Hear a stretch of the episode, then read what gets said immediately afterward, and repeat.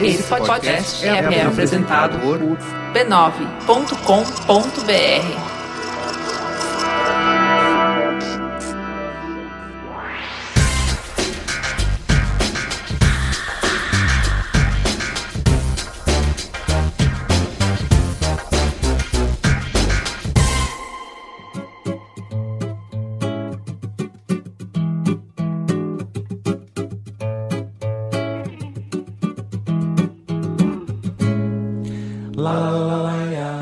Bem-vindos ao Mamilos, um podcast que não é produzido para entreter, mas para inquietar, questionar, provocar. Para aproximar ideias, opiniões e visões de mundos diferentes, construindo pontos com inteligência, bom humor, respeito e empatia, a partir das discussões das polêmicas mais populares nas timelines. Eu sou a Juva Lauer e essa é a. Adivinha? Cris Varts. E se é isso que você procura, puxa a cadeira, pega um café e um bolinho de fubá que o programa vai começar. Você pode falar conosco pelo Facebook do Mamilos, no Twitter e Periscope no perfil mamilospod, pelo e-mail mamilos.b9.com.br e contribuir com esse cheiroso projeto no Patreon, patreon.com mamilos. E, por falar em Patreon, a gente tá super feliz, tem um monte de gente bacana, cada vez contribuindo mais. O negócio tá crescendo pra gente poder alcançar lá as nossas metas. Mas a gente queria reforçar que não é só com o Patreon que você pode colaborar. Compartilhe o programa, dê like, faça reviews no iTunes, espalhe o Mamilos, porque afinal de contas,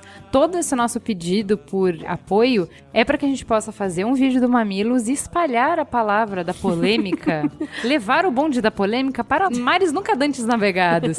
Então, se você não consegue contribuir com dólares, contribua com share, contribui com compartilhar, com likes, dê like no iTunes, dê like no Facebook, retweet espalhe a palavra. Às vezes, gente, vocês podem achar que o mamilo é só de vocês, que é uma coisa íntima. Compartilhe. Mas você pode compartilhar. Divide. Os amigos podem gostar do, do mamilos. E você ainda fica com a moral da pessoa que chegou e apresentou a beleza do mamilo pro seu amigo. Então, mamilos é de todos. Tem mamilos para todos. Vamos lá, ajude. e digo mais. Quem contribuir no Patreon, a gente recebeu o primeiro relatório essa semana. Ou seja, as recompensas estão rolando. Semana que vem já vai ter ouvinte participando do programa, vindo assistir o programa, assistir a gravação. Ele vem nu para acompanhar o nosso Ele diz nosso que não vestuário. tem roupa, gente. É. Ele vem pelado mesmo. Vem nu. Vem nu. Espero que não seja frio, tipo.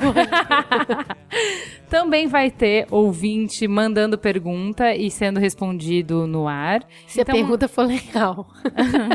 então aguardem, aguardem que as, as recompensas estão sendo entregues. Já pensou se o ouvinte perguntar uma coisa, tipo, quem somos e pra onde vamos? É, 42. Bom, e uma parte que eu cada dia tô mais apaixonada, som do Mamilos. Eu, eu juro, Caio, tá chegando tanta coisa boa que eu nem sei como é que você tá se virando para escolher um artista, um cantor só pro programa. Inclusive, essa semana eu fiz uma chamada no Twitter, cadê as meninas cantantes? Pra gente receber mais bandas de meninas e tão chegando. E caramba, meu, tem muita coisa de qualidade sendo produzida, tá sendo muito legal. E, Caio, e para hoje, o que, que tem? Olá, personas! Caio Corraine aqui mais uma vez para oferecer a vocês o som do Mamilos. E lembrando sempre que nós sabemos que vocês, além de melhores ouvintes, também são extremamente talentosos, então mandem os seus trabalhos musicais para somdomamilos@b9.com.br. Eu sempre repito, então eu vou continuar repetindo: somdomamilos@b9.com.br. Hoje, por indicação do nosso ouvinte Guilherme Cunha, a gente vai ouvir o Nossa Copacabana do João Sabiá, que é irmão dele. Então fiquem aí com um samba rock de primeiríssima qualidade no som do Mamilos. de Santana e o passageiro que chegou pra ver o mar. Pego a princesa Isabel, desço a barata Ribeiro, sexo, amor e dinheiro pra o beijo para? Duda, em Coronel Fabriciano, Minas Gerais. Como não poderia deixar de ser, meu avô já morou lá. Então, assim, meu avô morou em todas as cidades de Minas. Mandem mais. Eu não sei falar essa cidade. Luven, na Bélgica, maybe. O Rio de Janeiro. É lindo. São Lourenço, em Minas. Santa Maria, no sul. Porto Ferreira, em São Paulo. Guarulhos, em São Paulo. Caxias do Sul, no Rio Grande do Sul. Carlópolis, no Paraná. E dois beijinhos que vieram agora via Periscope, em Dayatuba, em São Paulo. E Altos, no Piauí. Vem pouca gente Piauí. Quero mais beijo pra Piauí. Maranhão Beijo. também, né? Acho que nunca veio ninguém do Acre. Já. Já veio. Ah, não, é verdade, dois na semana Aham. passada. Quem que nunca veio? Nunca. Eu Teve acho que o Maranhão que você tem veio? razão. Maranhão acho que nunca Não me veio, lembro. né? Eu acho que. Roraima e Rondônia. Tem alguém ouvindo a gente Duvido. em Rondônia? Duvido. Se você escuta o Mamilos de Rondônia, escreve pra gente. Vamos É. mandar um beijo. Vou mandar um cheiro. E Brasília também eu acho baixa a representatividade. Acho Mas tem, já teve Tem- tem vários. mais. Já teve até Brasília. a participação de ouvinte de Brasília. É, mas mais, quero mais, quero mais. E o Merchan essa semana, Ju, o que que tem? O Merchan vai para um projeto super especial, que é o Projeto Humanos, que é um spin-off do Anticast, um projeto inovador do Ivan Mizanzuki, que conta a história de uma sobrevivente do Holocausto. O Ivan costura uma série de reportagens para reconstruir não apenas os fatos, mas também os sentimentos, impactos e motivos envolvidos. Para quem ama podcast, é um projeto que enriquece a mídia, que foge do formato mesa redonda com conteúdo e forma apurados. Para quem ama história, é um jeito muito vivo e próximo de entender um dos principais capítulos da história mundial. E para quem ama a gente, é uma história poderosa para comover e fazer pensar. Eu tô ouvindo, tô no meio do caminho. Ivan, parabéns, tá muito legal. A história é muito boa. A personagem principal é carismática. É legal como a gente consegue sentir carisma pela voz, né? É. E ela é muito carismática, é uma história muito rica, vale a pena. Muito mesmo, de verdade. Deu play. Merece seu play, gostei disso. Merece seu play. E no programa passado. Ah, cara, eu achei muito divertido. Eu achei muito legal a participação dos meninos. Eu sei que isso inspirou muitos pais. Muita gente deu retorno, a gente vai falar. E claro que o tempo todo. Eu, Cris, né? O tempo todo eu ficava ouvindo e falando, mas se a gente estivesse lá, a gente. tipo, muito chata eu. E o AG, coitado, ouviu comigo, então ele ficou muito tenso. Eu, mas por que você não falou isso? Aí ele, mas eu falei é que tinha muita gente na mesa. Aí, mas o, o resultado final eu achei muito rico, muito bonito. Achei lindo o jeito apaixonado com Sabe o que eu achei? deles Eu achei autêntico. Então, assim, seria de outro jeito se tivesse sido feito pela gente. A gente deixou quem tinha lugar de fala falar. Então, assim, acho que é um olhar, é um recorte. Foi muito o que eles são. A gente nunca faria um programa daquele jeito, é o programa deles. Teve gente falando assim: ah, isso aquilo foi um braincast, não foi um Mamilos. Gente, foi um Mamilos especial de Dia dos Pais, comandados pelas nossas caras metades. Eu gostei muito do resultado. É difícil praticar o desapego, eu sou É. super controladora, eu quero A ter gente o ficou controle das cantando Let It coisas. Vários, vários Let It Goes, assim. A gente fez meme de Let It Go pra, trabalhando, sabe? O desapego. Não foi É, fácil, amigos. Mas, assim, gostei muito. Achei que eles honraram as cadeiras Vamos que ver o- ocuparam. Vamos ver o Fala que eu discuto, então, pra ver o que, que as pessoas acharam no geral. O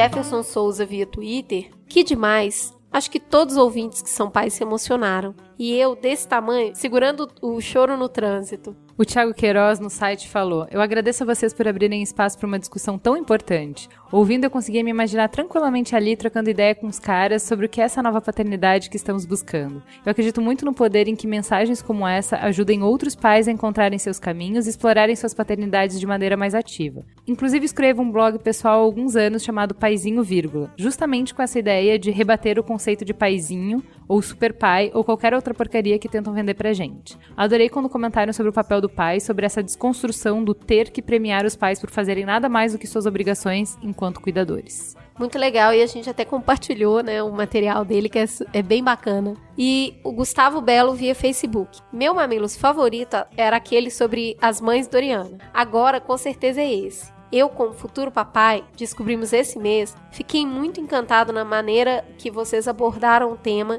de tantas perspectivas diferentes, diverti e aprendi bastante. O Francisco Lopes manda por e-mail pra gente. Olá, mamileiros e mamiletes, tudo na paz? Estou preocupado. Depois de ouvir esse último episódio, tô pensando em procurar psiquiatra.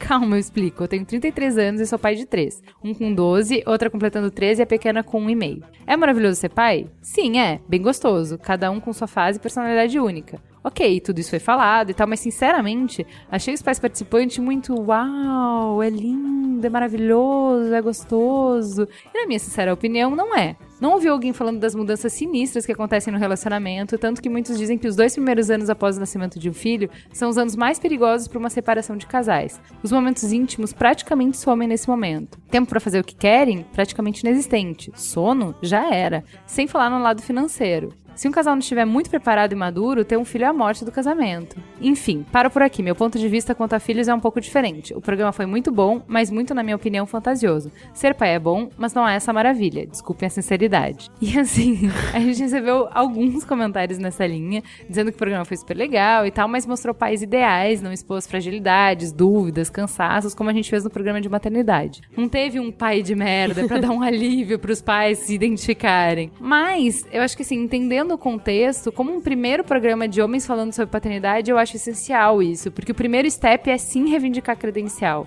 A gente é ativo, a gente quer nosso espaço, a gente sabe o que a gente está fazendo. Acho que em um outro momento a discussão pode evoluir e trazer outros questionamentos. Uma coisa que é super importante que a gente fala bastante é que assim, nunca se vai esgotar um assunto em uma hora de conversa. Sempre tem diversos outros enfoques que são possíveis. É isso. Eu sei que existe ansiedade do tipo, ah, mas não falaram isso, ah, mas não falaram aquilo. N não. Mas sobre o que foi falado, foi legal? Porque sempre vai faltar. A gente sabe disso. Tem uma ansiedade nossa para querer falar tudo, mas nunca vai suprir. Então eu acho legal quando concentra As sobre o que a críticas, gente né, conseguiu colocar para saber se o que colocou foi válido. É. E é claro, vai voltar. E aí é interessante também saber, ah, no próximo, acho que tinha que ter assim, assim, assim, assim, assim. assim. Puta, é mesmo. Mas assim, nunca vamos, amigos. Nos ajudem a gerenciar essa expectativa, não reforçá-la.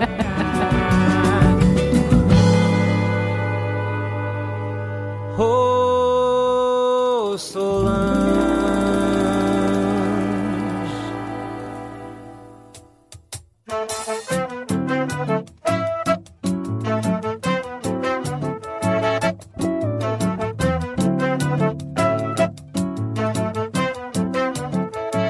Vamos então para o Trending Topics. E hoje estamos com Camila Appel, formada em Administração de Empresas pela FGV, mestre em Antropologia e Desenvolvimento pela London School of Economics, escreve romances de ficção científica e peças para teatro, e dita o blog da Folha de São Paulo, Morte Sem Tabu. Vocês já conhecem a Camila de um dos nossos melhores episódios, o Mamilos 10, A Boa Morte. Quem não ouviu, é um dos nossos episódios mais relevantes e mais emocionantes. Corre lá, que essa é a única certeza da vida. Boa noite, Camila. Uhul, boa noite a todos. Rodrigo Paiva é flamenguista, apaixonado pela Rafaela, especialista em marketing e comércio eletrônico e diretor de marketing na Via Internet SA. Mas o mais importante é que ele faz parte da nata de melhores ouvintes. Foi selecionado para ser nosso colaborador pelas críticas super embasadas e ricas que fazia aos nossos programas. Boa noite, Rodrigo. Boa noite, boa noite a todos os mamíferos que estão ouvindo. Ai, gente, eu tô tão orgulhosa do Rodrigo estar aqui, porque eu acho que isso mostra a realidade desse programa. Pessoas querendo conversar que mostram toda a maturidade e o desejo de fazer de um jeito legal e hoje estão na mesa com a gente. Então, tipo, ah, me dá um abraço. É gente, o Rodrigo tá debutando hoje com a gente, então sejam gentis. Por Esperamos uma acolhida mamileira para que ele também se vicie nessa cachaça que é conversar com vocês toda semana. É isso aí. Então vamos falar primeiro sobre imigração. O que, que aconteceu? 71 imigrantes foram encontrados mortos num caminhão no interior da Áustria na quinta-feira passada. A autópsia feita nos corpos indicou morte por asfixia. O caminhão estava na região da fronteira da Áustria com a Hungria e vinha da Síria. Mais de 40 mil pessoas morreram desde 2000 tentando imigrar, é o que diz a Organização Mundial de Imigrações. E a ONU alerta que esse fluxo não vai perder força, pelo menos enquanto as guerras e crises na Síria, Iraque, Afeganistão, Somália e Eritreia não forem resolvidos. Essa já é considerada a pior crise de refugiados envolvendo a Europa desde 1945. Eu vou colocar as primeiras reflexões aí para vocês. Então, assim, primeiro uma informação interessante. A queda do Muro de Berlim, ela foi super icônica pra gente como sociedade no mundo oriental. Foi uma queda de divisão de pensamentos, de uma ruptura de tensões, né? Então, a a percepção que a gente teve a partir daquilo é que o mundo estava ficando mais integrado. Então, quando a gente fala de globalização e a gente fala que você consegue conversar com pessoas do mundo inteiro e as mercadorias circulam pelo mundo inteiro, a percepção que a gente tem é que existem menos muros e menos barreiras hoje do que naquela época. E a verdade é que na época da queda do muro de Berlim tinha 16 muros para defender fronteira no mundo e hoje tem 65. Então, essa pressão justamente tem aumentado. E aí você tem um cabo de guerra entre diversos atos de xenofobia na Alemanha acontecendo desde o início do ano, centenas de pequenos eventos, eventos isolados. Do outro lado desse cabo de guerra, mil pessoas marchando nesse fim de semana em Dresden para dar boas-vindas para os refugiados,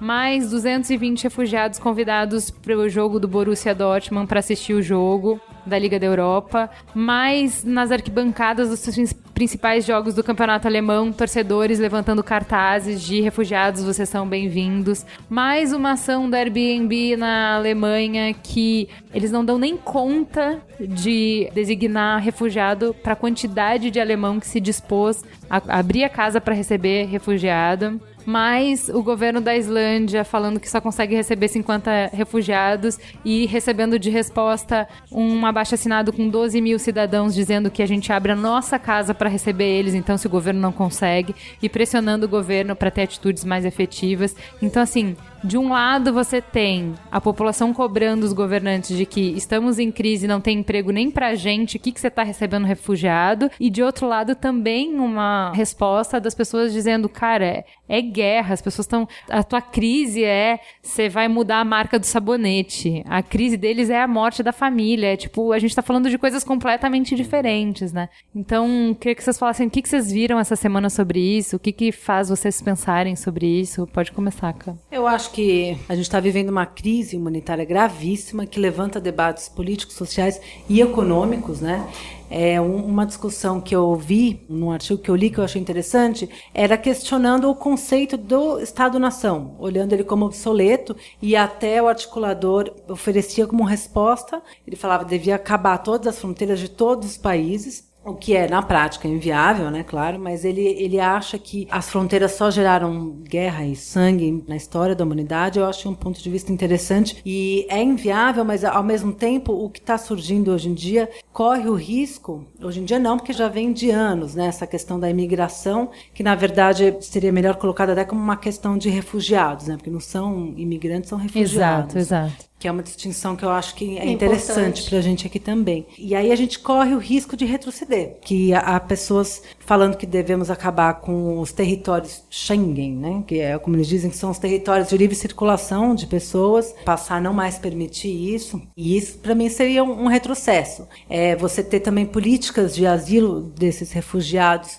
tão diferentes entre os países, eu acho que é um, uma espécie de retrocesso e a falta de flexibilidade né, dos países também em relação ao que está acontecendo, como alguns falarem daquele tratado de Dublin que diz que o primeiro lugar onde imigrante chegou deveria ser o país que o recebe, né? E aí coloca a Grécia em maus lençóis, absolutamente incapaz, porque ela é um dos primeiros pontos, né, de chegada dos refugiados. É, e é por isso que a Hungria está sendo tão escrota é. de que construiu um muro de 4 metros e 170 quilômetros, por isso que eles estão com um político recém-eleito que estão com várias políticas desumanitárias mesmo, assim, por conta disso, por eles enxergarem que eles não têm mais capacidade de receber, né? Porque assim, também há que se entender que existe uma pressão de infraestrutura que é gigantesca para desses países para conseguir receber, uhum. né? Então assim, também tem os dois lados, né? Sim. Mas assim, eu achei muito interessante o Jamil Chad do Estadão, Estadão é, ele falou, eu achei muito legal, tem um trecho que ele fala assim que justamente entendendo assim, em qualquer outro lugar do mundo, talvez fosse menos chocante o que está acontecendo do que na Europa. Porque a, a, Europa justamente se beneficiou do asilo de ah. sociedades do mundo inteiro. Então, assim, aqui no Brasil, quantas nacionalidades hum. europeias a gente recebeu em ondas migratórias de todas as guerras? Primeira Guerra, Segunda Guerra. Muitas famílias refizeram a vida e encontraram asilo e, e se protegeram e, e prosperaram sendo recebidos de braços abertos, ou às vezes até não tão abertos assim, mas conseguindo asilo em outros países. Então, como que a Europa vai virar as costas para isso justo nesse momento, E né? principalmente porque grande parte dos problemas que ocorrem nesse país tem um fundo de acontecimento na própria Europa. Então a gente vê os grandes conflitos acontecendo nesse país, de onde as pessoas estão fugindo. Elas não estão indo viajar, elas estão fugindo. Foram provocadas por invasões que aconteceram de países europeus, onde eles eram colônias, estabeleceram uma série de questões, depois saíram desses países e deixaram uma economia arrasada, pegaram toda a riqueza desses países. Esses países nunca se estabeleceram como democracia. Eu vou repetir a mesma frase que eu falei do Haiti, né? Amigo, você fudeu a minha casa, agora eu vou morar na sua.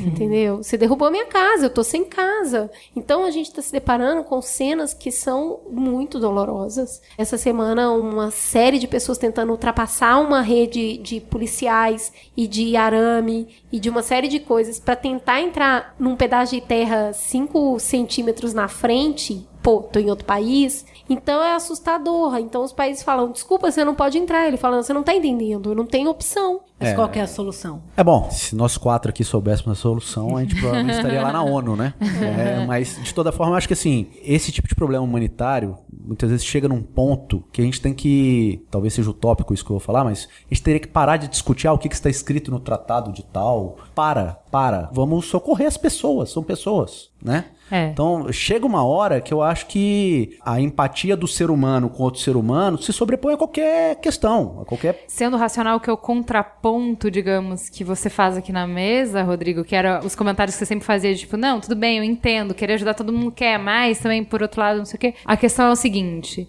indo na causa, você chega no ponto que a gente, eu até comentei no grupo do Facebook ali dos mamileiros lá, que a gente estava discutindo esse assunto, que é, de uma certa maneira, a gente sempre ficou se autoflagelando quando a gente falava com o europeu em função da grande, do abismo social que existe no Brasil. E eles têm equilíbrio, so- justiça social. Então seria uma coisa. Eles estão num Menos outro patamar. desigualdade. É, menos menos, desigualdade. né? É, aí você vê que o seguinte: esse tipo de problema que eles estão sofrendo hoje, zoou o barraco no vizinho, o vizinho tá vindo pra cá. E aí a, a percepção é que, num mundo globalizado, não basta mais você resolver o seu terreno. Porque se o barracão do lado pegar fogo, a sua casa também vai pra baixo.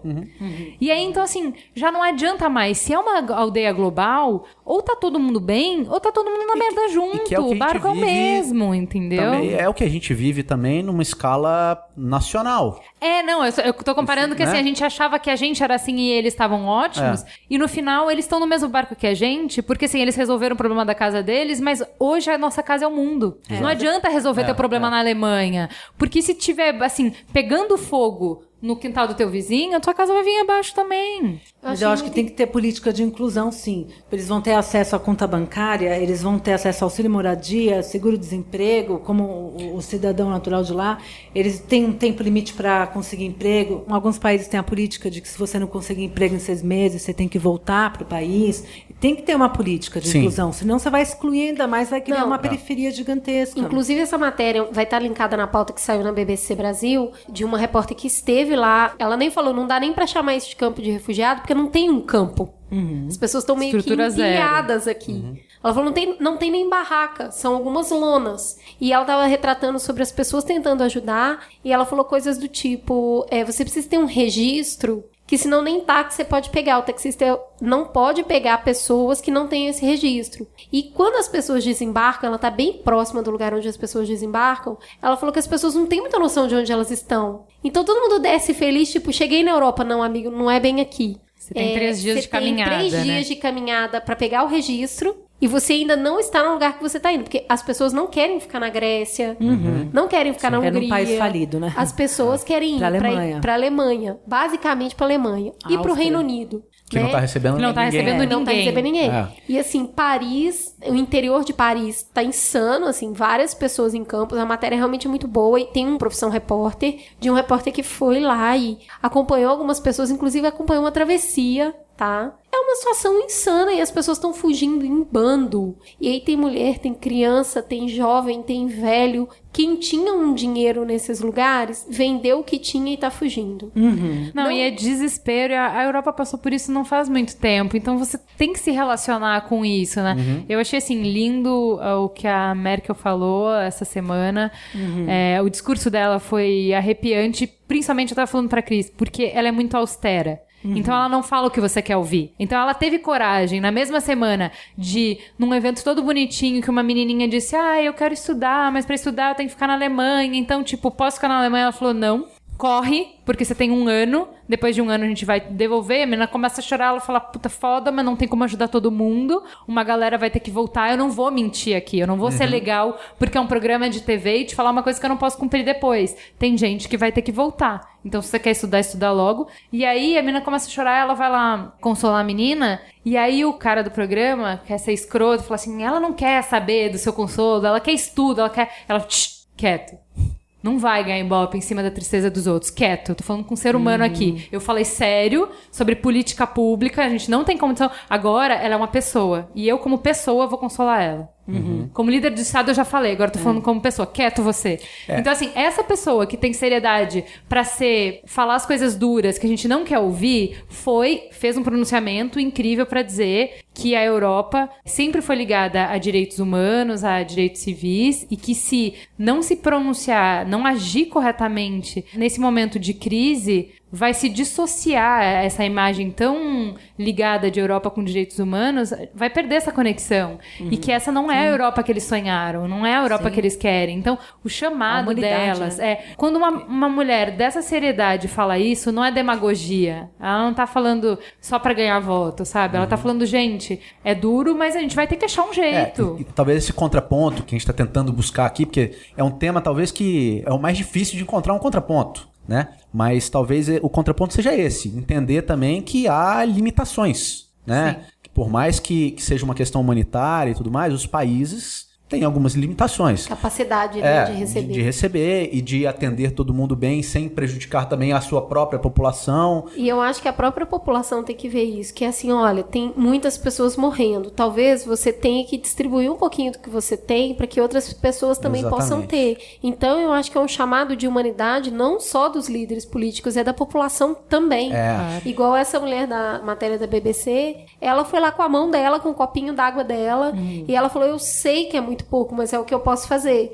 E aí ela conta de uma história de uma família que tava lá que chamou muita atenção dela e, e o sol muito forte. Ela fala sempre do sol muito forte, eles no sol. E que ela falando: Nossa, como sua menininha é contente, a filhinha. Aí ela falou: ela, É aniversário dela de um ano. E aí ela, meu, eu fui lá, comprei um croissant de chocolate, a gente bateu palma. Ela, eu sei que é muito pouco, mas eu fiquei feliz de poder fazer alguma coisa. Eu acho que é esse chamado de humanidade que está sendo pedido de todas as pessoas. Sim, sim. É, e, tem, e tem um outro olhar, que é um olhar que o Brasil principalmente já se beneficiou muito. Gente, assim, não é um fardo. Tá? Pessoas são recursos. Então, Sim. assim, nessa carta aberta que a Islândia colocou, eles colocaram: refugiados são recursos humanos. Eles têm experiência e eles têm habilidades. Refugiados são as nossas futuras esposas, nossos melhores amigos, nossas almas gêmeas, o baterista da banda dos nossos filhos, nosso próximo colega, a próxima Miss Islândia 2022, o carpinteiro que finalmente vai terminar o seu banheiro, a cozinheira na cafeteria. É, não são todos que enxergam assim, mas é uma. Eu, eu concordo Não, assim, com são- esse ponto é, de co- vista. o Brasil foi construído em cima dessa mão É, de mas- obra, mas- mas eu entendeu? acho também Gente que, que assim- largou a sua vida onde tinha e veio reconstruir aqui. Então, Todos os países, os gauleses, os romanos. Mas é que você falou daquela questão do copinho da mulher, me lembrou uma entrevista que eu fiz uma vez com uma médica paliativista que cuida de pacientes terminais. E eu perguntei pra ela: você vê alguma semelhança entre os pacientes que você cuida quando eles chegam nessa situação de extremo perigo, que é lidar com a morte iminente? Ela falou: eu vejo. E o que eu vejo em comum entre eles é a, a amorosidade. Que o- a essência do ser humano é a amorosidade. E quando você se coloca numa situação extrema, essa amorosidade vem à tona, né? Que eu acho que pode entrar um pouco aí nessa questão dessa ajuda humanitária que você comentou, que vamos ajudar uns aos outros, e que você falou de de repente surgir beleza dessa crise horrorosa, né? Surgir coisas bonitas. Eu acho que disso. se cada um fizer o copinho d'água e a, a palminha e dar uma roupa, se cada um fizer, ajuda todos que estão sem. A gente sempre tem isso, né? De falar qual que é o seu papel nisso. Seu papel nisso é ajudar. No que você puder. É, e talvez, assim, é, tem países que estão criando muitas restrições para entrada, limitando para 50 imigrantes por ano, que é um absurdo. É porque é uma impossibilidade do Estado fazer isso. Agora, talvez seja muito mais fácil para as pessoas fazerem isso, né? Não, mas aí o Estado tem que permitir. O Estado tem Sim, que permitir sim. a entrada para que as pessoas possam cuidar. Então, Sim. assim,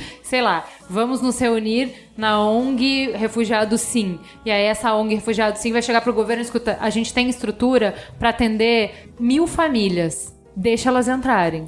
É, a gente vê isso aqui, a gente passando esse problema, né? Nos haitianos, as pessoas falando: o que vocês estão fazendo aqui? Vocês estão roubando meu emprego. Ele não tá aqui porque ele quer. Ele tá aqui porque ele precisa. É. Então, acho que o que encerra esse assunto, que a gente ficou com medo de falar sobre isso, porque é super triste, né? Mas eu acho que ao mesmo tempo, as piores calamidades que a gente enfrenta também nos dão uma capacidade, nos dão uma oportunidade de mostrar o melhor do ser humano. Então, assim, da mesma maneira que os estados estão tendo atuações pífias diante dessa tragédia de grande proporção, já surge uma resposta dos indivíduos de maneira organizada que a gente torce para que ela aumente e para que a gente, mais uma vez, como humanidade, consiga responder esse problema à altura.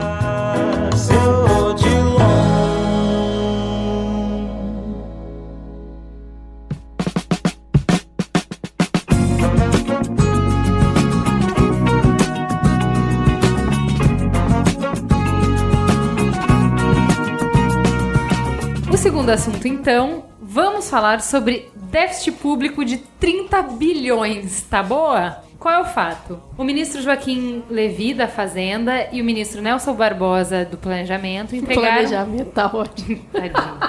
Entregaram na segunda-feira para o Senado a proposta do Orçamento da União de 2016, que ao invés de cobrir a meta do coitado do Levi de produzir superávit de 34 bilhões, vai produzir um déficit de 30 bilhões e meio. Como isso? O governo contava com a aprovação da CPMF para mitigar esse déficit, sem nem contar pra gente. Ele nem falou, gente, escuta, vou botar um imposto. Não, não, ele já tava contando com. Como é que é? O Com o ovo. no lá lá lá da galinha. Sem base política para garantir a aprovação desse imposto, o governo decidiu enviar o orçamento não contando com essa receita. Diz o ministro Eliseu Padilha que isso é muito positivo. Oh, que hora, mano. Olha, olha só. Por quê? Porque dá o raio-x do que efetivamente é a situação fiscal. A gente está em déficit hoje, ponto. Esgotado todas as místicas, estamos em déficit, estamos prevendo para o ano que vem que teremos de mudar essa correlação entre receitas e despesas ou as contas não fecharão. Por que, que ele está falando isso, tiradas as místicas? Lembra daquela pedalada fiscal? Eu sei que você já ouviu falar disso, mas você não sabia o que, que era. É isso, amigo. Você já fez isso quando as coisas não estavam boas em casa. É jogar pro mês seguinte uma despesa para o Cheque número não parecer tão ruim. Exato, é um cheque predatado. Então, assim, dado que vamos parar de fazer malabarismos contábeis, a gente vai mostrar a situação do jeito que ela tá, o que, que dá pra fazer pra melhorar esse número? Só mexendo em gastos obrigatórios da União. E pra mexer nesses gastos, o governo precisa da autorização do Congresso. Então, assim, o governo está amarrado hoje. Sem aumentar a receita, ele não pode diminuir os gastos, que é o que você faz no seu orçamento de casa, porque existe uma coisa que é vinculação de receita, que é, por exemplo, eu vou dar o exemplo da CPMF, que é o único que eu me lembro, que a CPMF tinha uma vinculação para a saúde. Então, o governo não pode falar assim, gente, eu não vou gastar em saúde porque estou muito apertado de o orçamento não está fechando. Ele não pode porque já está vinculado esse recurso. Então, só tem que ter uma aprovação do Congresso. E aí, o que, que diz a nossa amada Miriam Leitão? Que enviar o orçamento com déficit é inédito. Não cabe ao Congresso equilibrar um orçamento. Pela lei de responsabilidade fiscal, uma despesa não pode ser criada sem que haja receita para cobri-la. Ou seja, o governo está desrespeitando a lei. E aí, só pra fechar essa abertura, tô falando de um monte de coisa e você pode estar perguntando aí, gente, mas que chato. O que, que vocês estão falando de déficit fiscal? É um monte de número que só interessa para economista, para o mercado. Na verdade, o fiscal é o encontro de eventos que afetam a todo mundo: inflação, juros, crescimento, confiança no país, o futuro do país. Por isso que gerou tanto tremor e comoção e que deu essa loucura toda o fato de se assumir de antemão que pro ano que vem já tá previsto 30 bilhões de déficit. É, eu fico para trazer isso para prática, eu fico pensando nisso em situações normais, sabe? Pessoas normais. O seu chefe fala assim: "Faz uma previsão de orçamento, eu tenho essa verba. Só que precisa sobrar 34 reais dessa verba. Aí você faz o orçamento e fala, na verdade, não só não sobrou 34 reais, como tá negativo 30 reais. O cara vai ficar louco com você. Que é tipo, não, você não tá entendendo, o briefing não era esse, tinha que sobrar dinheiro. Você não só gastou tudo, como ainda veio com mais dívida. Então, assim, eu fico pensando no cara do planejamento fazendo isso. tipo, mano, não deu certo seu Deu ruim esse deu planejamento. Mas é, qu- qual o problema de se ter déficit, Rodrigo? É o que a gente tinha falado que você tem um impacto direto na vida das pessoas, né? Porque se o governo gasta mais do que arrecada, você acaba desorganizando toda a questão da macroeconomia, né? Isso vai aumento de juros, desemprego, tudo isso é reflexo de uma má gestão do dinheiro público, né? Então se você tem só para a gente citar um exemplo aqui, os juros nas alturas, como eles estão, você tem menos disponibilidade de dinheiro no mercado para emprestar. São esses os dois instrumentos que se tem para conter a inflação: ou a política fiscal ou a política de juros. Então, quando o governo já diz que a questão fiscal já está desequilibrada desse tanto, você só pode buscar o equilíbrio mexendo de novo no ponteiro de juros. Só que assim, a gente já tá com juros lá nas alturas. Exato. E os juros nas alturas, o que acontece? É muito bom o dinheiro estar aplicado no mercado de capitais. Não interessa produzir quando o juros está alto. Exatamente, é. O não interessa produzir, entenda, não interessa o seu emprego. Então, Porque esse é o o nosso problema. produz É tá menos no dinheiro girando na economia, é menos dinheiro na produção e mais dinheiro no mercado financeiro. E, e com um detalhe, né? A gente, na iminência aí de perder o grau de investimento, Isso é o outro que é risco. bastante provável que isso vá acontecer, você vai atrair mais capital especulativo e menos capital produtivo para o país. Isso quer dizer que os investidores, você vai trazer um perfil de investidor pior para o desenvolvimento do país. O né? especulativo é aquele cara que sai a qualquer momento. É o ca- exato, é o cara prazo. que- É porque os Exatamente. fundos de investimento, eles são aqui- obrigados a vender os papéis que eles têm no Brasil se o Brasil perder o, o grau de investimento. Porque tá na constituição dos fundos que eles não podem investir em países que não têm o selo de bons pagadores. Se a gente deixa de ser confiável, esses capitais saem do Brasil. Exato. Tem uma questão que a gente tem que entender como que faz pra ajustar isso. Como é que você faz isso em casa, Camila, quando você tá estourada de grana e tá gastando mais do que pode? Como é que é? Eu acho difícil também você ter um acompanhamento tão certinho, assim, todo mês. Tem mês que eu tive algum gasto extra, principalmente eu tenho filho, né, que eu, que eu não contabilizei. Então, esse meu planejamento, eu, eu sempre deixo uma margem de erro. Trabalha com margem, né? Trabalho com uma margem de erro. E pensando também na- na- no lado pessoal, eu pensei em perguntar para o Rodrigo como é que o déficit afeta o bolso das pessoas. Você acha que pode chegar num ponto disso impactar da gente entrar no supermercado e ver as coisas mais caras, por exemplo? Bom, isso já está Já está acontecendo, acontecendo. né? Mas vai A gente acontecer tem- mais ainda pelo déficit? Vai, sem dúvida. É, assim, deixa eu até esclarecer, eu não sou economista, né? Mas, de toda forma, por tudo que a gente está lendo, tudo que a gente tem acompanhado, e até por experiências anteriores, o Brasil já passou por várias crises, né? Essa não é a Exato. primeira. Exato. A gente adora, né? A gente crise. adora, a gente, tem curte. uma atração por Quando a crises. gente tá bem, a gente acha uma crise. É, é. Então, assim, a inflação é o primeiro impacto mesmo. É você começar a ver que as coisas no supermercado estão mais caras. Isso já está acontecendo, né? E não tem perspectiva desse viés virar. A gente começar a ver os preços eh, se estabilizando, porque eh, infelizmente isso é uma bola de neve. Você tem que aumentar os preços para cobrir seus custos, as pessoas param de comprar, aí você tem que demitir funcionários para poder se manter ativo no mercado, aí o funcionário que foi demitido, ele Ele é menos gente consumindo ele é no menos gente mercado. consumindo, isso É um vai virando vicioso. uma bola de neve. É, Agora- então, mas aí, aí é isso que você respondeu, na verdade, é uma coisa que essa é a grande discussão dos economistas, que é no momento em que você tem um desajuste entre receita e despesa, o que você faz? Ou você entende que é nesse momento que você precisa arriscar, e aí você vai lá e pede empréstimo para você aumentar sua receita, Ah, uhum. Entendeu? Ou você entende que nesse momento é o momento de apertar os cintos e ao invés de ir atrás de receita, você diminui as despesas para você produzir, e é isso que eles chamam de superávit, que é despesa menor do que receita. Então você força ali na despesa para você ir pagando esse desacerto que você teve até você gerar a sobra para você mesmo investir o seu dinheiro. sim. Então, é, esse é. Tem uma questão corrente que acha uma coisa e tem corrente que acha É, outra. Eu acho que quando a gente aplica na vida da gente, fica mais claro, né? Hum, Sim. É. E agora eu acho que toda pergunta que qualquer brasileiro se faz é: não é possível. Com o tanto de imposto que eu pago, não é possível Que não chegue, que não né? Que não seja o baste. suficiente. E na minha opinião, o plano foi entregue mostrando o tamanho do déficit para pressionar para a volta da CPMF.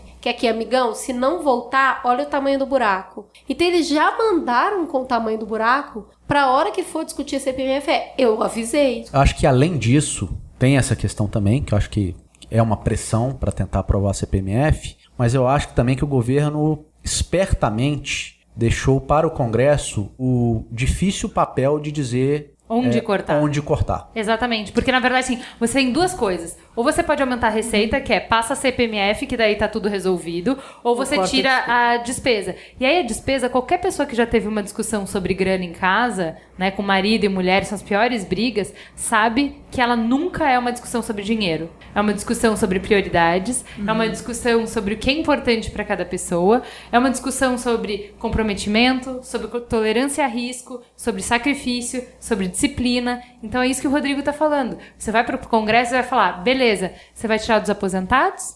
Aí, Você vai tirar do aposentar. seguro-desemprego? Aí o Ah, trabalhador não, faz você greve. vai. Diminuir a verba da educação. Não, eu sei. Você vai tirar do Bolsa Família? rua. Ah, não, então não é do Bolsa Família, você vai tirar das empresas, porque a grana do BNDES que o Tesouro coloca pra é, cobrir os juros do BNDES, a diferença de juros do BNDES, é muito maior do que do Bolsa Família. Aí você fala, isso é uma pouca vergonha. No meio dessa crise, o governo colocando dinheiro nas empresas, nas maiores empresas brasileiras, isso é uma pouca vergonha. Tá bom, aí você tira o dinheiro dessas empresas, essas empresas demitem uma galera e aumenta É a um ciclo recessão, você aceita isso? Então, onde vai cortar? Sabe uma coisa que me chamou a atenção? Eu li num blog da Folha que chama Dinheiro Público que metade desse déficit, né, de que seriam aproximadamente 16 bilhões, são despesas direcionadas para reajuste salarial e contratação de novos servidores públicos, é, totalizando 40 mil cargos, 25 só no executivo. Então, mais da metade desse déficit é direcionado a essa contratação de novos servidores e, e reajuste salarial. Então, isso chama um pouco de atenção também, né? Porque se você sabe a fonte do. é uma das fontes, por que, que tem essa nova contratação, todo esse reajuste diante da falta de receita? É, então, o que eu vejo, assim, é que o, o governo ele se meteu numa, numa atrapalhada gigantesca que ele não está conseguindo agora arrumar uma solução executável, né? Porque um dos pilares do governo Dilma, principalmente, foi de inchar o Estado. Né? É, o- é a política do desenvolvimentismo. Então a gente não estava crescendo o quanto a gente precisava, né, Rodrigo? Isso. E a saída dela, ao contrário do que os liberais gostariam, era: gente, pera, o mercado tá muito parado, tá muito desanimado, tá muito. Então, vamos injetar dinheiro, vamos dar uma ajuda pra roda girar, né? É uma coisa É. meio keynesiana, assim, né? Isso é, na verdade, assim, a- além dessa questão, tem uma questão mais pragmática para o governo também, que é eu preciso acomodar no governo os meus aliados, né? Então eu criei 40 ministérios, eu criei não sei quantas mil secretarias, tudo isso custa dinheiro, né? Então, tanto que agora uma das primeiras coisas que o governo está falando, olha, realmente a gente vai ter que cortar ministérios. Ministério. Estão falando que vão cortar 10 ministérios. Mas a impressão que eu tenho é que isso é dinheiro de pinga perto de PAC. Sim, Entendeu? sim, sim, Porque sim. Quando, a gente, quando existe uma crítica à política desenvolvimentista da Dilma, a questão é, ela acha que para corrigir a economia, ela tem que botar a mão dela, a mão pesada do Estado nisso. E aí tem uma discussão sobre o tamanho do Estado. Né? Então, assim, o Estado da Dilma é grande. Ela acha que o Estado tem que ser super presente na economia. E o- E que, assim, se, se estamos num momento de estagflação, eu tenho que botar a mão e fazer a roda girar mais rápido. Só que essa roda girar mais rápido gerou muito déficit e a economia não respondeu. Todo esse dinheiro que se colocou não fez o crescimento que se esperava. E aí? E o medo de eu fazer agora, então, dar o remédio do Levi, que é o que ele fala, fala tipo, diminui a mão aí que você não tá com todo esse dinheiro pra torrar? E aí eu dou esse remédio e esse remédio mata o paciente. Então, eu acho que agora a solução, mesmo que de forma é, fantasia, mas a gente espera pelo menos um início de discussão no Congresso sobre realmente o que pode ser feito. Não é possível continuar nesse clima de ingovernabilidade. Sim. Sabe esse negócio estagnado, não vai nem pra frente nem pra trás, é um passo pra frente, dois pra trás. Então, precisa de uma discussão, é preciso cortar, vai ter que cortar. Todo mundo vai sofrer com corte, é ruim pra todo mundo. Tem que cortar um pouquinho em cada lado e não demais em um lado só. Né? Eu acho que a discussão sobre a mudança na aposentadoria já mostra isso. Vai ter que cortar. E vai ter que cortar um pouco em cada. É. Assim, na virada do ano teve a mudança do seguro-desemprego, Também, que foi uma exato. super, entre aspas, traição da Dilma É. ao que ela foi eleita Da para eleição. fazer. Porque assim, ela tava. Eu não tenho a menor dúvida de que ela estava completamente ciente da situação econômica do país. Sim, no momento com da eleição. certeza, com certeza. Uai, E da senão aí ferrou, fiscal, porque era então, ela é. que tava lá, né? Então, Tava, então tava assim, bastante. todo o discurso da eleição foi uma grande mentira consciente dela. Foi. Maquiagem. É, Eu- assim, eu não, preciso, mentira, eu mentira. preciso ganhar a Mentira, eleição, mentira. Preciso Mentira, ganhar a eleição, vou falar o que as pessoas querem escutar Isso. e depois eu dou o remédio amargo. Deixa passar a eleição, que eu dou o é remédio amargo depois. Então, eu li Política, né? uma. Tipo um meme na internet, assim, falando que a Dilma venceu as eleições, deixou todo mundo que votou no PSDB puto. Aí agora, ela tá sendo odiada porque ela tá fazendo o que o Aécio falou que ia fazer. Sim. Então, eu acho mágico, porque tem hora que eu penso, e se o Aécio tivesse ganho, né? Como que ia estar? Se o Oeste tivesse ganho, provavelmente ele estaria tomando as mesmas medidas impopulares. Não, ia ser o Salvador que ia falar, gente, eu tô Precisa. aqui dando remédio amargo, vocês vão ter que tomar, Eu não porque sei. aquela anta cavou esse buraco É, pra mim. só que as Mas pessoas não iam ter- Não, ia ter vontade política a favor É. dele. Tipo, não, tá bom, tamo junto, vamos mais Mas, mas as pessoas não iam ter a Não percepção ia. De que, ah, esse é o remédio amargo que a gente necessitaria. Falou, não, a Dilma falou pra gente que tava tudo bem, o que, que você tá fazendo agora? É. E assim, entendeu? eu fico pensando que a Dilma tinha que ter perdido. Ela é muito louca. Ela tinha que ter falado: Meu, eu vou perder porque não dá pra gerenciar. É eu fico tipo, Dilma, me liga.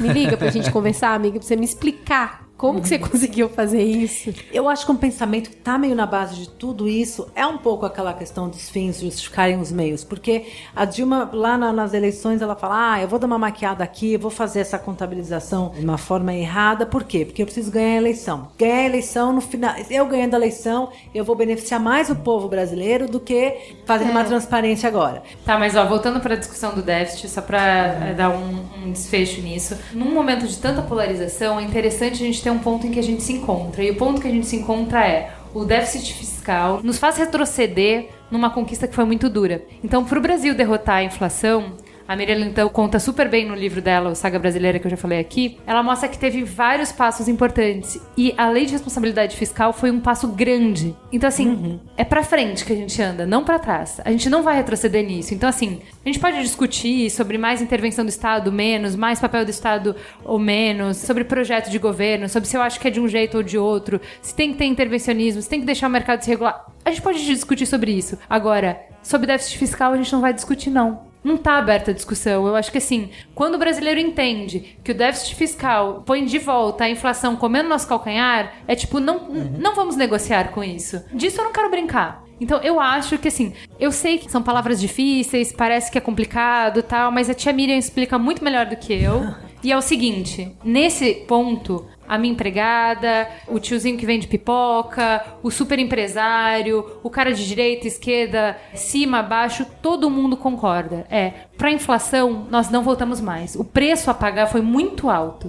A gente sabe como poucos países do mundo, como poucos povos do mundo, o preço que a inflação cobra. Então, aqui não. Vamos discutir quais são os projetos de país que a gente quer, beleza. Mas com déficit fiscal a gente não vai brincar. Então, assim, vamos ter uma conversa séria. Não vai ser 30 bilhões de déficit. A gente vai resolver isso aí. Senta aqui, conversa comigo e melhora isso. Aí agora o pau vai ser grande, não vai ser pequeno. Se você briga com o seu marido sobre dinheiro pra saber da onde vai cortar, não vai ser numa discussão de nível de país que a gente não vai brigar. Então, assim, o pau vai ser feio pra saber da onde a gente vai cortar. O pau vai ser feio pra saber da onde que vai vir essa receita que vai cobrir esse rombo. Mas esse déficit não vai ficar. Tá bom, e aí eu acho que as pessoas precisam se mobilizar nisso. Sem dúvida. E, e Né? assim, eu acho que tem que rolar um Quem gritar bandeiraço. menos vai perder. Isso é, fato. Eu acho que tem que rolar mesmo um bandeiraço no Twitter, tipo, cadê o reajuste do déficit, sabe? Cadê o replanejamento? Onde que vai cortar? Porque se a discussão agora tá aberta e ela chegou no Congresso,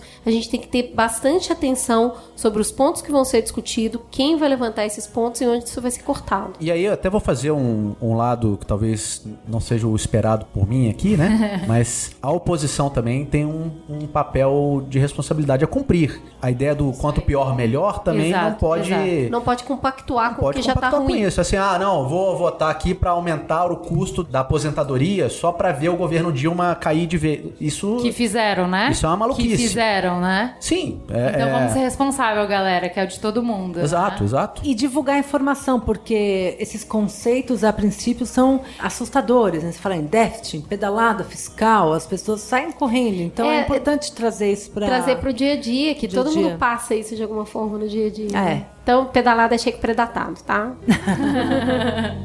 e carne de sol.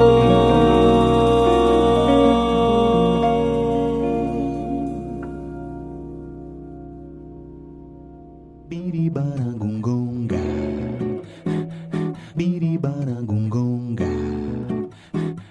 Então, o terceiro assunto vai ser sobre cultura acessível. Porque essa semana tivemos uma super polêmica por conta de um texto onde se relacionava ao fato de se terem ingressos a preços super baratos de cinema, a um real, preços populares, a violência, ao aumento de violência, falando que isso era maléfico para a cultura como um todo, porque as pessoas deixariam de ir no cinema, porque deixariam de se sentir seguras nesse ambiente. Enfim, isso gerou uma super polêmica e tal. E o que a gente acha interessante de discutir é, ao mesmo tempo, a gente tem exposições com filas intermináveis, cinemas e shows lotados, o povo realmente pegando gosto pela cultura. Cultura acessível é melhor? A Cris colocou alguns dados, eu vou passar a bola para a Cris, de algumas outras notícias relacionadas a isso que também dão contexto para essa discussão. A gente vê a Prefeitura de São Paulo com um projeto para criar 50 salas de cinemas municipais até 2016, cobrando ingresso a um real. A ideia é espalhar pela cidade circuito de filmes que saiam um pouco do que está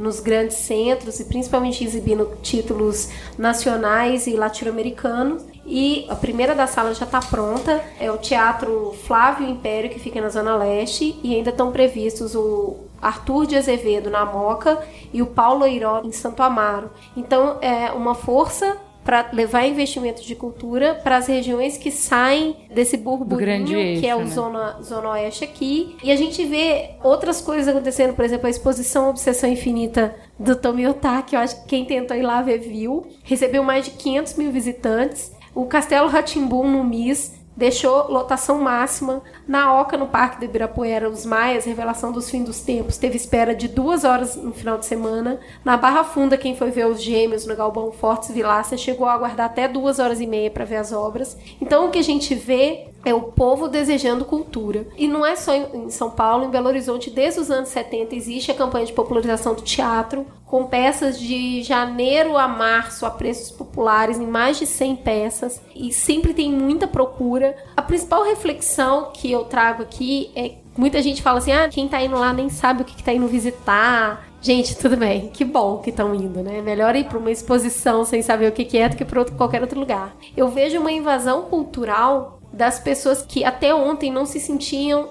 incluídas nesse espaço. Eu não vou porque não me pertence, não tem roupa, eu não sei me portar, vão olhar pra minha cara de um jeito estranho se eu estiver ali. E se a gente tem essa superlotação hoje, é que as pessoas se sentem mais acolhidas a esse espaço e sentem que é delas. E desejo, né? E desejo interesse, interesse. E aí, a Camila, que trabalha muito com isso, né? Muito, tá muito ligada a essa área. Queria muito saber seu ponto de vista sobre novas plateias e essa fome de quê? Eu acho que qualquer política pública iniciativa em relação à popularização da cultura é bem-vinda e mais que isso é necessária. Eu vejo essa superlotação né, das exposições como um ótimo sinal e a gente tem muito acesso à cultura disponível assim pelo governo e pelos museus, né? Por exemplo, o MAC, que é o Museu de Arte Contemporânea da USP, ele no Detran, ele é gratuito, ele tem um dos maiores acervos do Brasil, a Pinacoteca tem um dia gratuito. Então tem os- as galerias de arte, apesar de não serem um ambiente tão convidativo, né, elas são gratuitas e você pode ir lá observar acervos, essas exposições que foram históricas já, né, do Castelo Ratimbun a do Tumiotaki, que geraram filas e ônibus, né, as escolas É. públicas pega- fretavam ônibus levavam todo mundo para assistir como uma forma de educação, né, de políticas educacionais. Eu acho que aquele conceito de cultura elitizada, né, de, da elite dominar a cultura, tá já sendo ultrapassado. E eu acho que o problema é que o acesso à cultura, apesar de ser gratuito, não existe uma infraestrutura que facilite isso, né? Você, as pessoas moram muito longe, elas demoram uma hora e meia, duas horas para chegar num lugar como Ibirapuera e não vão, no momento de lazer, passar por isso, que é o que elas passam no, no dia a dia do trabalho, que vão trabalhar no centro da cidade, por exemplo. Eu acho que precisa sim aumentar o acesso de pontos de cultura nas bordas da cidade, nas periferias. Isso não existe. Eu acho que os céus são uma boa oportunidade, mas ainda insuficientes. Eu fiz recentemente uma pauta lá no uma matéria, né, no Jardim Ângela, que eu visitei um cemitério, que eu faço, edito o blog Morte Sem Tabu, então eu acabo trabalhando bastante com isso. E é um cemitério no Jardim Ângela, que é voltado, ele recebe as pessoas de Jardim Ângela, e o dono do cemitério, que é o Daniel Arantes, ele fez o espaço todo inspirado em Otim, que é o museu. Sério? É. Então, o cemitério tem obras de arte, tem bancos do designer Hugo França, que o maior acervo do Hugo França é em Otim, inclusive. Então, tem mais de 20 bancos lá. E é uma opção cultural. A entrada é gratuita, qualquer um pode entrar. E acaba sendo utilizado como isso, como um parque. E ele diz que a população de lá valoriza esse espaço como um acesso de arte contemporânea, apesar de formalmente não ser e ainda ser um espaço privado. E os noivos vão fazer foto de noivo depois do casamento lá no cemitério. Então acabou virando um espaço de. Interessante. de eu acho que tem bastante coisa aqui e eu acho legal a gente falar que não é só em São Paulo, sabe? No Rio é incrível. Também tem muita coisa. Em Belo Horizonte tem muita coisa. O Museu do Telefone em Belo Horizonte é a coisa mais legal do mundo. É gratuito. Então, assim, as pessoas eu acho que estão começando a explorar isso melhor. E a gente precisa derrubar esse mito de onde tem muita gente tem um problema. Não tem Isso. necessariamente um problema. Isso. É claro que. eu- Se eu é fico- acessível para mais gente, perdeu o valor. Porque um cultura é uma desafio. coisa exclusiva, cultura é o que te diferencia. Então, nesse mundo competitivo, você tem o que para te diferenciar dos outros. Eu li mais livros, eu vi mais filmes. A cultura, ela tem um aspecto elitista de ser uma linguagem que poucas pessoas falam. Mas a cultura não é uma prioridade do governo. Né? Eu vi um estudo, que é o último grande estudo realizado, foi em 2013, que colocou o orçamento do governo, 0,2% do orçamento era voltado para políticas de inserção cultural. E das 28 categorias do orçamento, cultura estava no 21 das prioridades. Ai, das amiga, com esse 21. déficit, então acho que não vai melhorar. Ai, Jesus. Mas o que essa pessoa que a gente comentou da polêmica ressaltou, que ele tentou depois se redimir, falando que o problema que ele colocou foi a falta de infraestrutura para receber esse montante da popularização, né? Depois ele se redimiu e não falou que o problema não era aumentar o acesso, fazer promoções de entrada no cinema. É, e assim, eu entendo os curadores e que propõem essas grandes exposições e, e tudo mais. Deve ser interessante mesmo quando você está negociando a vinda de um artista, tipo aconteceu essa exposição no Tomiotaki, e falar com o cara, não, você vai precisar ficar aqui um ano. Aí o cara, oi? Não sei o que, que é, eu tenho uma população gigantesca e as pessoas de repente descobriram que elas podem ir, né? Porque o cara vai para Paris, sei lá, em dois meses, Paris inteira viu a exposição, né? Vai para Itália, em um mês viu. Os Estados Unidos é muito por centros. E aqui não, a gente é uma cidade extremamente populosa. E que acaba sendo destino turístico para isso, cultural. Então vem pessoas de outros estados para ver as grandes exposições de São Paulo, né? E a música e a cultura é inerente do ser humano. Qualquer criança gosta de tocar música, de assistir teatro, de ver filme. É inerente, a gente nasce com Nasce isso. com não é isso. uma questão de ter dinheiro ou não ter dinheiro. Não é um gosto elitista. Ainda para reforçar a ideia de como a cultura, ela na verdade combate a violência, a gente leu essa semana uma matéria de um juiz no sul do país que ele montou uma banda com os menores infratores que ele mesmo condenou, como uma forma de reabilitar aquele grupo. Então ele deu um remédio amargo, né? E ele tá lá fazendo um trabalho de reinserção desses jovens na sociedade. E aí, na matéria que fizeram, já mostrou um que já saiu, já cumpriu a pena, e ele tá fazendo outra coisa da vida agora. Aliás, esse é um aspecto da cultura que eu acho que é muito subaproveitado pelo governo. A gente vê muitas iniciativas de ONGs, né, de pessoas físicas mesmo, que utilizam a cultura para melhorar a vida, até como escada social, né, para algumas pessoas. Pra dar significado, pra dar autoestima, pra dar pertença. né? Exato, exato. E, e o governo mesmo não faz muito isso, né? Ou pelo menos eu não, eu não conheço assim muitas Os iniciativas céus faz. de governo. No tamanho da demanda, com É, certeza. pro tamanho da demanda. É. Agora, o Celso foi um, é um grande É, o Céus avanço. é esporte e cultura pra comunidade. Ah, Isso é bacana. o que aquele bem. professor que vocês já ouviram alguns programas dele com a gente, o João Goto, ele é administrador de um céu aqui na periferia Eu acho de São lindo Paulo. isso, a pessoa administrar o céu. É, mas idealista do jeito que ele é, ele realmente ele é administrador de céu. É. E ele fala justamente isso, o céu é o aparelho do Estado que mais fica aberto. Ele só fecha, acho que Natal, ele É, falou, e Ano Novo. nunca tem aberto. Dois dias. Porque ele fica aberto para receber a comunidade. Então, o céu é o ponto de cultura para justamente descentralizar, chegar nas bordas, para cultura e esporte. Então, por exemplo, o céu tem piscina. Então, a comunidade consegue, no fim de semana, aproveitar dessa estrutura e tal. e bacana. eu achei muito significativo nessa matéria do juiz que no finalzinho tem a matéria toda escrita e tinha um videozinho, eu fui ver, era o repórter perguntando para um menor reabilitado, depois de um show, ele, e aí, qual que é a sensação das pessoas te aplaudirem? E o menino não sabia o que falar, ele, ai, mano, é muito louco e tal, falava assim. Aí ele, alguém já tinha te aplaudido? Ele, que isso, nunca? Então ele tava muito orgulhoso dele. Você via ali uma pessoa nova nascendo. E a cultura é isso, porque quando você tem acesso a teatro, a cinema, a música, a exposição, você começa a questionar, você conhece um outro mundo. Quando a gente fez aqui o programa sobre desigualdade social, uma das ouvintes falou, quando eu vi uma pessoa tocando piano, eu falei, eu não sabia que pobre podia tocar piano. Nossa. Então, assim, te transporta para um outro mundo, né? Te- e te ajuda a questionar, a criar novas verdades. Então, parabéns à cultura acessível. Espero que esses projetos cada vez cresçam mais e que mais pessoas se sintam acolhidas nesse lugar. Sim. Que esse lugar é para elas.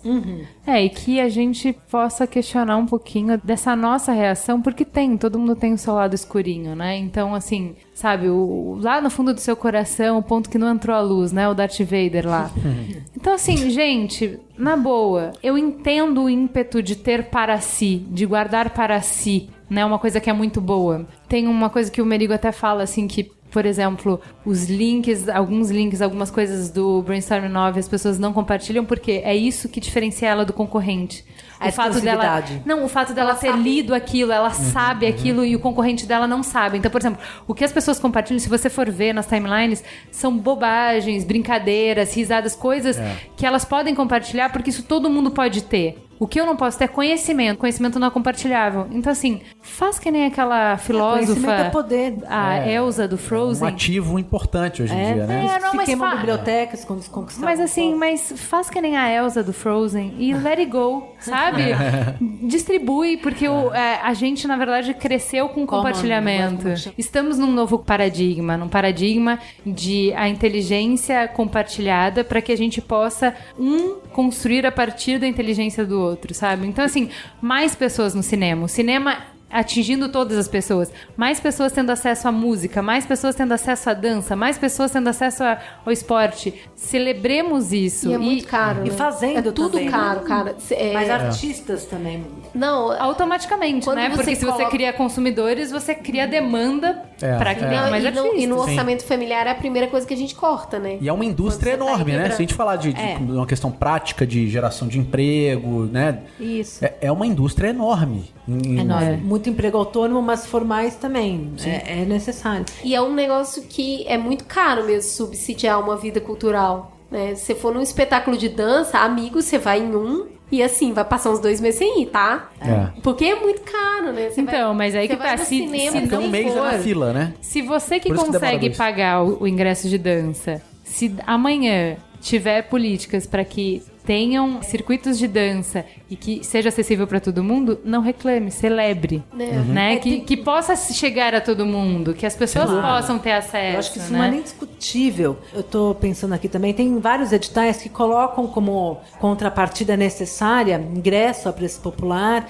e tem esses sites que as produções fazem muita parceria, como o Sampa Online ou Peixe Urbano, que são sites Aham. que dão ingressos baratíssimos mesmo. Acabam vendendo em lote e É. o preço sai bem melhor. Sai bem melhor. É isso aí, cultura acessível, cada vez mais, cada vez melhor. Não reclame das filas, quer dizer que as pessoas que antes não podiam ir agora podem, ok? Mas a gente quer menos fila, então vamos organizar essa bagaça. É, Vamos para o farol aceso? Era domingo, ele saiu, mas não foi passear. Não foi passear.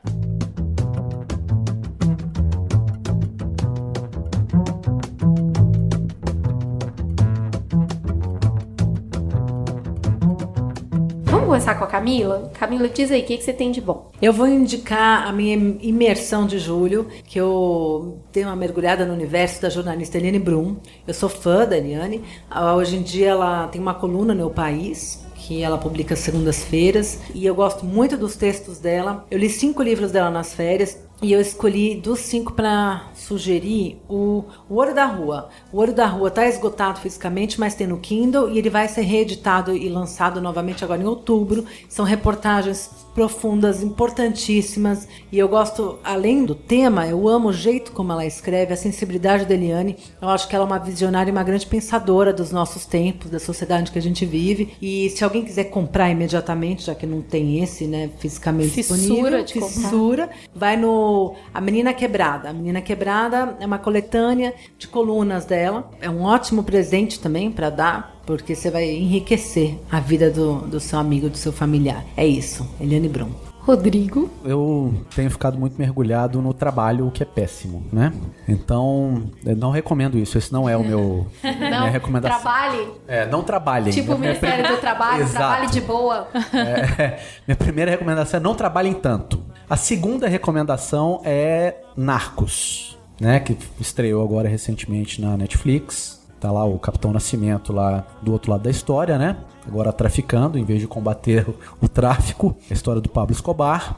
E assim, né, eu só assisti o primeiro episódio até agora, gostei bastante. E não é nem tanto só pela história, pela qualidade da produção, que já valeria a pena recomendar, mas também porque é o primeiro sinal aí que a Netflix também começou a olhar um pouco para o Brasil, a fazer produções, né, até com atores brasileiros. E acho que isso é um ponto interessante para a gente começar a observar. E acho que isso vai acontecer cada vez de forma mais corriqueira, né? Independente até, vou dar um alfinetado no governo, que não poderia deixar de ser, independente do governo estava falando em regulamentar a Netflix, de obrigar a colocar produção nacional na Netflix. Não tem a menor necessidade do governo se meter nisso. Tenho certeza que as produções nacionais vão acontecer no Netflix de forma Netflix natural. é cultura acessível, certo? Exatamente. Ah, o Padilha está sendo idolatrado lá em Hollywood porque eles dão um orçamento para ele e ele faz o episódio com metade. Faz três, né? Faz três filmes com orçamento. Ele entende muito de déficit. falar isso. Né? Você dá- Não sei se é as- verdade. As, pautas estão entrando umas na outra dessa- agora. É. Não sei o que está acontecendo. Padilha para ministro da Fazenda. Mas é esse, não aquele.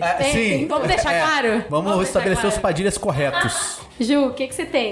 Eu fico então com uma dica que não é minha, eu segui dica de ouvinte e vou indicar pra vocês, que é Que Horas Ela Volta, o filme que tem a Regina Casé como personagem principal, tá sendo super premiado. E eu achei interessante que assim, além da questão óbvia, que ele é um filme que vai retratar sobre a questão da desigualdade social e dessa relação profunda que a gente tem com o empregado doméstico. Então, é um filme que eu acho que é o The Help brasileiro, que é aquele filme A Resposta que fez, ganhou Oscar e Caminhos tudo. Cruzados no Brasil. Não é a resposta? É de época esse filme essas também. traduções. É, de época, é. Eu acho que é a tradução dessa conversa para nossa realidade, mas além disso, eu gostei porque é uma também tem uma discussão que acaba falando muito para todas as mães que trabalham, dos sacrifícios que todas nós fazemos pra gente trabalhar e pra criar nossos filhos, quem cria nossos filhos, como criamos nossos filhos. E aí isso era uma questão que era horizontal, que pegava as duas que estavam tão divididas por outras questões, mas tanto empregada quanto patroa não conseguiram criar seus filhos por motivos diversos, mas tem o drama da mãe que não criou seu filho. Então eu achei um filme muito bem feito. Ele não é piegas em nenhum momento, então assim, impressionante como você pega atores que são super mal aproveitados e você se acostuma a achar que eles são ruins. A Regina Casé é soberba. Ela atuou muito bem nesse filme e é, é bem interessante a construção que ela faz, então indico bastante. Bom, eu vou trazer um livro que eu li pra vocês que mexeu bastante comigo recentemente. O nome do livro é Torne-se Negro, da Neuza Santos Souza. E esse livro, a proposta dele é romper a precariedade de estudo que tem sobre a vida emocional dos negros. A autora é uma estudiosa, é um livro acadêmico, então tem vários depoimentos e ela vai analisando sociológica, antropologicamente aqueles depoimentos que tem reflexões muito profundas sobre o custo emocional da sujeição, da negação da própria cultura, do próprio corpo, da própria aparência. A conclusão que eu chego do livro é que todos nós aprendemos a ser branco, inclusive os negros. Todo mundo aprendeu a ser branco, ninguém aprendeu a ser negro. Os negros não aprenderam a se reconhecer enquanto cultura, enquanto corpo, enquanto pessoa, e por isso muitos deles se identificam como brancos. Porque tudo que a gente valoriza, tudo que a gente aprende, tudo que a gente sente é em função do branco. Então, o livro é um chamado, na verdade. É o torne-se negro, é reconheça quem você é, mas através de um estudo doloroso, sabe? Porque ela pega os depoimentos das pessoas e no depoimento em si você já começa a chegar nas suas conclusões. Mas a análise aprofundada que ela traz nos depoimentos mexe muito com a cabeça. Então eu acho que para quem busca, se interessa pelo tema, eu acho que é uma grande aula. Eu fiquei muito surpresa com a qualidade narrativa e com o quanto eu aprendi. Então eu indico fortemente. É isso? É isso? Acabamos? Podem O responder. programa acaba aqui, mas a conversa continua no Facebook e no grupo Mamilos Melhores Ouvintes. Bora? Bora lá. Obrigada, gente. Beijo, boa semana. Obrigado, beijo. Valeu, gente.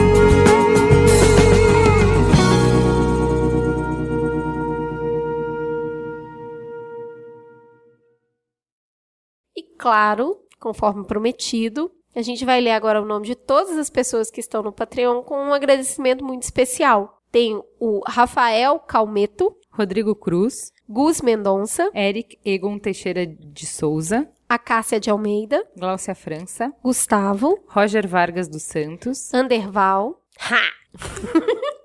Grasshopper, Clarice Scott, Rafael, Vinícius, Hélio Paiva Neto, Bruno, Marina, Bruno Simões, Cláudio Brancher Kerber, Juliana Benício, Vitor Coelho Geraldo. Alex Vilaverde Cardoso Fiel. Fiel mesmo. Ai, Super. É ele, super, super. Beijo, Alex. A gente adora conversar com você pelo Twitter. André Santos, Juliana Pise, Gabriel Xavier, Stephanie Oliveira, Flávio Sugano, Danilo Shinji Yamakishi, Silvia Gurgel, Lívia Rodrigues, Juan Lopes, Rafael Dornelles, Renan, Robson Oliveira, Felipe, Bruno Takai, Fabrício Belgrano, Vitor Paixão, João Cassanho Júnior, Rafael Dourado, Fabrícia, Rosenilda Azevedo, Alexander Marques, Isabela Cabral, Leandro Kruzielski, Bruno, William Bacelar Rezende, Carolina Zola, Douglas Frehan Tinelli, Fernando Medeiros do Nascimento, Arthur Evangelista Santos de São Julião, que nome de príncipe, né? Guilherme Buco, Rodrigo Cornélio, Pierre Ferraz e Silva, Gisele Amaral, Juliana Rabelo, Daviane Moreira e Silva, Alexander Stahlhofer, Rodrigo Garcia, Igor Vieira, Jorge Vasques, beijo Jorge, Ludmila, Cleiver, Glauber Góes, André Paim Ferraz Rodrigues, Amaro Silva, Tuana Mesquita, Lígia Gugê de Frias, Larissa Abraão, Hector Martins, Matheus Ribeiro Lima, Alana Marília, Rita de Cássia Moraes, Danilo Maciel, Thiago Valadares Noleto Damasceno, Fábio, Rodrigo Figueiredo, Marcos Fleury, Douglas Ceruti, Lincoln Joy. Ai, eu empolguei, não sei se é assim. Diego Oliveira, Juliano Cavalca, Guilherme, Danilo Nunes, Renan Rosendo, Tem um Tigre no Cinema, Eduardo, Felipe Bensini, Minutos Psíquicos, que pelo e-mail entendi que é o Pedro Antunes Costa, Caio Almeida Prado, Fernando Sussman, Leonardo Cunha, Jonatas, André, Fernando Monteiro, José Guilherme Sonada Dantas, Guilherme, Tiago Alvarenga, Renan, Lucas, Munir Bucair Filho, Murilo Maciel Ferreira, Maiara Lisandra, Amanda, Henrique Pinheiro, Lucas Grock, Emerson Místico, Luiz Paredes, Osmar, Rodrigo Rodrigues Lima, Giovanni Naufal, Rodrigo Duarte, Murilo Israel, Rafa Tex, Jeffter Souza, Reginaldo Maciel, Carolina Farias, Carlos Yuri Barros, Bruno Eustáquio, Pedro Lopes de Azevedo, Diego Assis, Leonardo Fulgêncio Sacramento, Daniel Diogo de Souza Silva. Luiz Fole. Muito obrigada, gente, por sonharem Peraí, eu acho que eles gente. merecem um beijo, mamilos, melhores ouvintes. Beijo, mamilos, melhores ouvintes. obrigada, obrigada por elevar esse projeto para outro nível.